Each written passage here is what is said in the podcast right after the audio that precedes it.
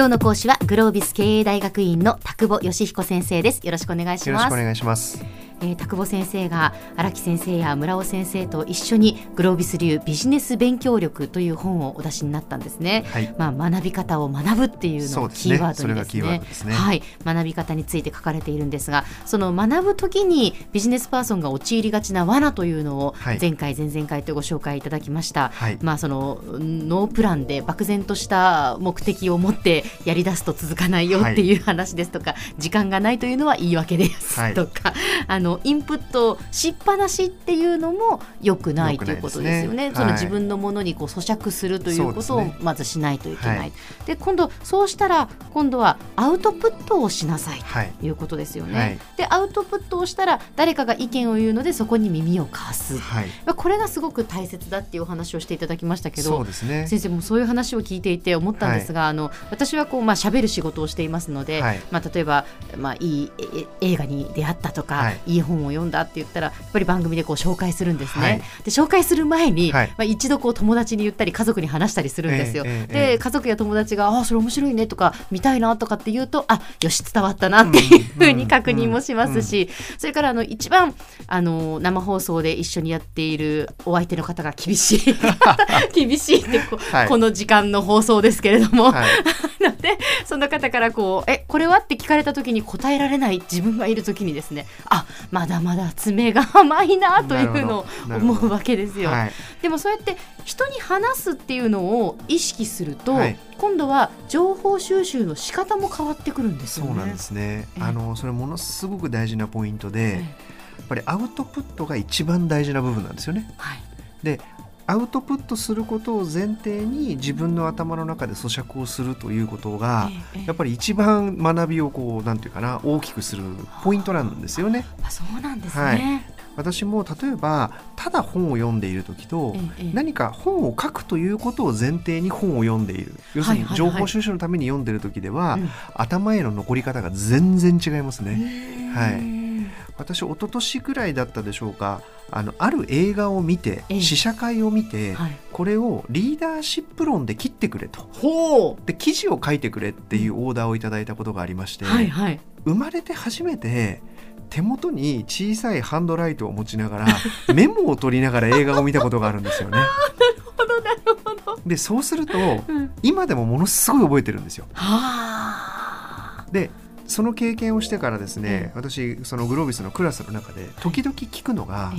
去年1年間に見た映画を1本思い出してくださいと、そのストーリーを2分以上喋ることができますかっていう質問をするとですね ほとんど皆無なんですよね。つまり何が言いたいかというと、うん、見てよかったなと、ええ、あの女優さんあの俳優さん素敵だったなっていうことは覚えてるんですけど、うん。はい、でなんとなく印象としてよかったな感はあるんですけど、え、具体的にはって聞かれるとほぼ答えられない。でこれって多分ビジネス書なんかでも同じことが言えると思うんですね。去年この本読みましたと、はい、いやよかったよ、何がって聞くとえ、みたいな。えっとってなりますね。つまりなんかアウトプットすることを前提にしていないと、うん、結局頭の中に何も残っていないってことなんですよ。でそうするとなんか読んだという自己満足だけとか、ええ、見たという自己満足だけで、はい、なんか全部抜けてってしまう、うん、なのでまさにその学びの中心には常にアウトプットするということを前提に、はい、でただアウトプットもですねじゃあ一冊本を書いたら、え、毎回毎回書評を書かないとダメですか？とか質問とか出るんですけど、はいはい、いや書評も1行でもいいですよね。2行でもいいですよね。本当にこの本を読んで印象に残ったところ本当にちょっとでもいいので、ええ、メモを取る癖みたいなものをつける、はい、それだけでだいぶ違ってくると思いますから、ね、なんかそんな意識を持っていただきたいなというふうに思ったりしますね。そうですね、はい、1冊につき1行でもねそれが10冊になるとね、はい、どれだけ積み重ねられるかっていう、違ってきますもんね。ね。えでただこの手の話をするとですね、もう例えばもう私は40で、今までもう何十年に何百冊って本を読んできたけども、今までやってないと、うんうん、だから今までやってない部分がなんかちょっとこう心に引っかかりになっちゃってとかって、なんかそんなこと言う人もいたりするんですけど、もう昔のことは後悔してもしょうがありませんから。で今40の方は向こう30年とか40年とか平均的には生きられるので、まあ年間に例えば50冊本を読むとしてもね、向こう例えば30年間で1500冊分のノートができたら、はい、まあなんかそれは結構宝物のようになると思うんですよね。確かにそうですね、うん、今からするかしないかだけでね、はい、全然変わってきますからね。変わってきますからね、えー、はい。そんなふうに思います。はいでじゃあそのアウトプットを前提にと言いながらも、はい、やっぱり何か世の中にもしくは友達に、まあ、家族でも何でもいいんですけども、はい、語ったり書いたりするためには、そうは言ってもまずもってやっぱりインプットする、はい、何か知識を獲得するってことはものすごく重要だと思うんです。よね。この話を何回かに分けてしてみたいなというふうに思うんですけども、えー、一番最初はやっぱり本だと思うんですね。で例えばですね最近こんなこと言う人がいます。僕は情報はネットから集めてるから、うん、もうあんまり本の必要性は感じないとかって、ただ私雑誌の記事も書きます、えー、ネット上のなんか例えば記事も書きます、えー、本も書きます、はい、いろんなものを書いていて思うことは、えー、やっぱり書くものの種類によって、うん、頭の使い方が全然違うんですよね。例えば A42 枚でコラム書いてくださいって言われると、えー、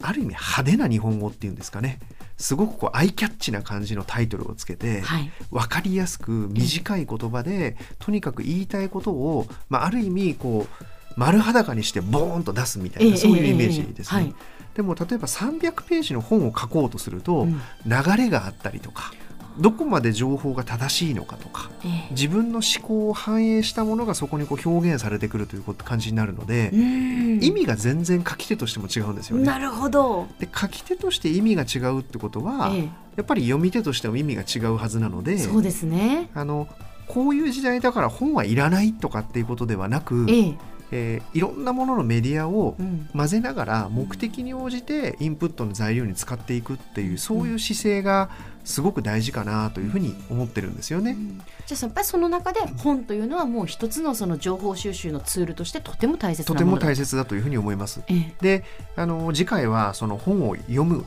時のなんて言うんでしょうねポイント、はい、やっぱりいっぱい読んだ方がいい、うん、でもそのいっぱい読むだけではなくいいものの比率を上げた方がいい、うん、でせっかく読むんだったらその一冊の中から取れる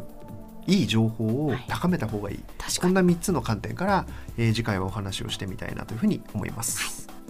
今日の講師はグロービス経営大学院の田久保義彦先生でした。どうもありがとうございました。ありがとうございました